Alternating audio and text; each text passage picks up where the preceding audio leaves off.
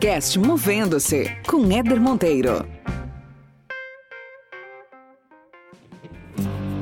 Esse podcast existe para te provocar a enxergar a carreira de outra forma. Meu objetivo aqui é que a cada episódio você termine melhor do que quando começou, com mais conhecimento, com novas ideias, mais autoconsciência e mais inspiração para fazer gestão da sua trajetória profissional. Aproveita e acompanha a gente lá no Instagram, movendo-se, sem o hífen.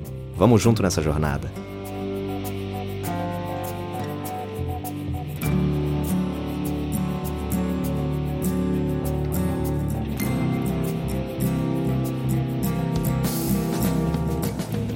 Muito bem, muito bem. Começando mais uma resenha aqui no podcast Movendo-se. Esse podcast que está chegando na reta final da sua segunda temporada e já teve muito conteúdo interessante sendo compartilhado aqui com vocês. E nessa resenha de hoje, eu quero falar de uma coisa que aconteceu na última sexta-feira e que o protagonista foi um dos meus filhos, o Miguel, de 9 anos. Pois bem, o Miguel começou esse ano a treinar tênis muito incentivado pelo avô, meu sogro Arthur, que acompanha ele nos treinos, dá várias dicas, bate bola no final de semana. É tipo o Larry Passos, que foi o técnico do Guga, vocês lembram? Então, quem se lembra dessa história sabe do que eu tô falando. Depois de meses de treino, com todas essas dicas, o Miguel participou do primeiro torneio nesse esporte.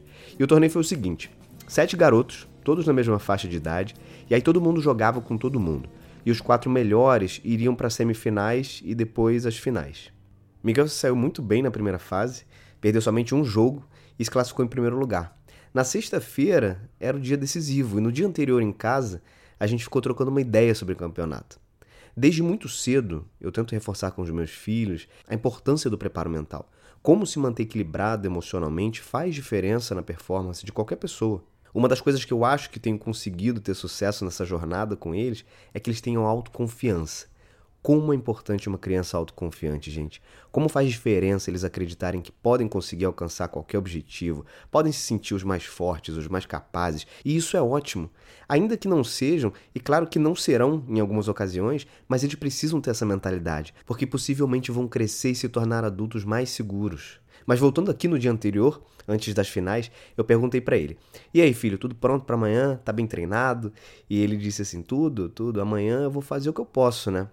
E eu falei para ele: amanhã você vai fazer o que você sabe e, cara, vai lá e se diverte.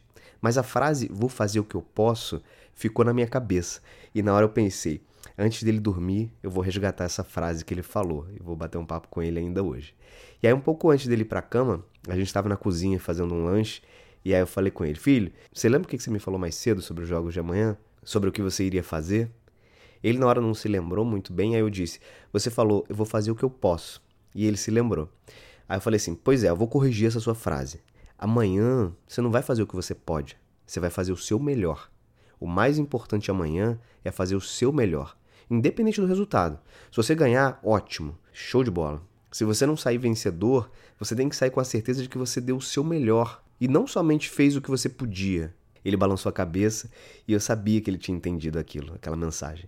Um dos grandes pensadores do Brasil, o professor e filósofo Mário Sérgio Cortella, fala muito sobre isso, sobre a diferença entre fazer o possível e fazer o melhor.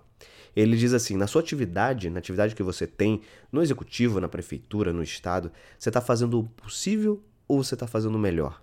E não é o melhor do mundo, é o seu melhor, na condição que você tem, enquanto você não tem condições melhores para fazer melhor ainda. Porque se você ou eu, podendo fazer o meu melhor, por exemplo, se eu me contento com o possível, eu caio num lugar perigoso chamado mediocridade. Uma pessoa medíocre é aquela que é morna, que está na média, que não é quente nem fria. Fazer o possível é não focar naquilo que você realmente é capaz. É quase que optar pela lei do menor esforço. No trabalho, por exemplo, é se limitar a fazer somente aquilo que foi pedido para você e nada mais. É o aluno que só tira nota 6 porque aquilo ali é suficiente para ele passar de ano. É o pai ou a mãe que não se preocupam muito em passar tempo com os filhos porque já são provedores financeiros. É você ir na academia e fazer aquela série que nem te faz suar direito, mas aí você sai da academia dizendo que tá pago o treino. Enfim, é ser medíocre, na média, ou algumas vezes até abaixo dela. Agora, fazer o melhor é ir além, é dar o seu máximo, é se preocupar com a qualidade daquilo que você está fazendo. Buscar fazer o melhor em todas as situações é excelência, é capricho.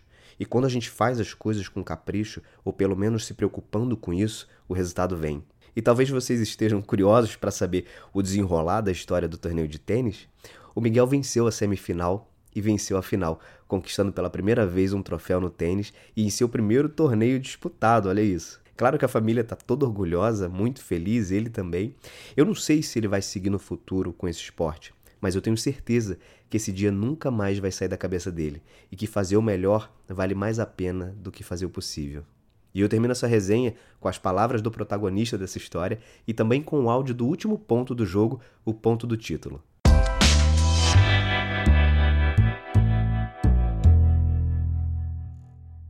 O meu primeiro torneio eu fiquei muito feliz. Gostei de ter ganhado. Você sim, você ficou nervoso antes do da partida? Como é que estava sua o seu nervosismo? É, eu fiquei um pouco nervoso quando começou, mas depois eu fiquei mais confiante. Você se lembra da conversa que o papai teve com você no dia anterior, que a gente falou sobre. Você falou assim: Ah, amanhã eu vou fazer o que eu posso. Lembra? Isso, é, lembro. E você. E o que, que você acha da diferença de, da pessoa fazer o que ela pode e da pessoa fazer o melhor dela? É, fazer o melhor é dar tudo de si. Fazer o que você pode você já vai entrar com a cabeça que não vai ter muitas chances de ganhar. E qual o aprendizado que você tira desse seu primeiro título? Que sempre tem que estar confiante.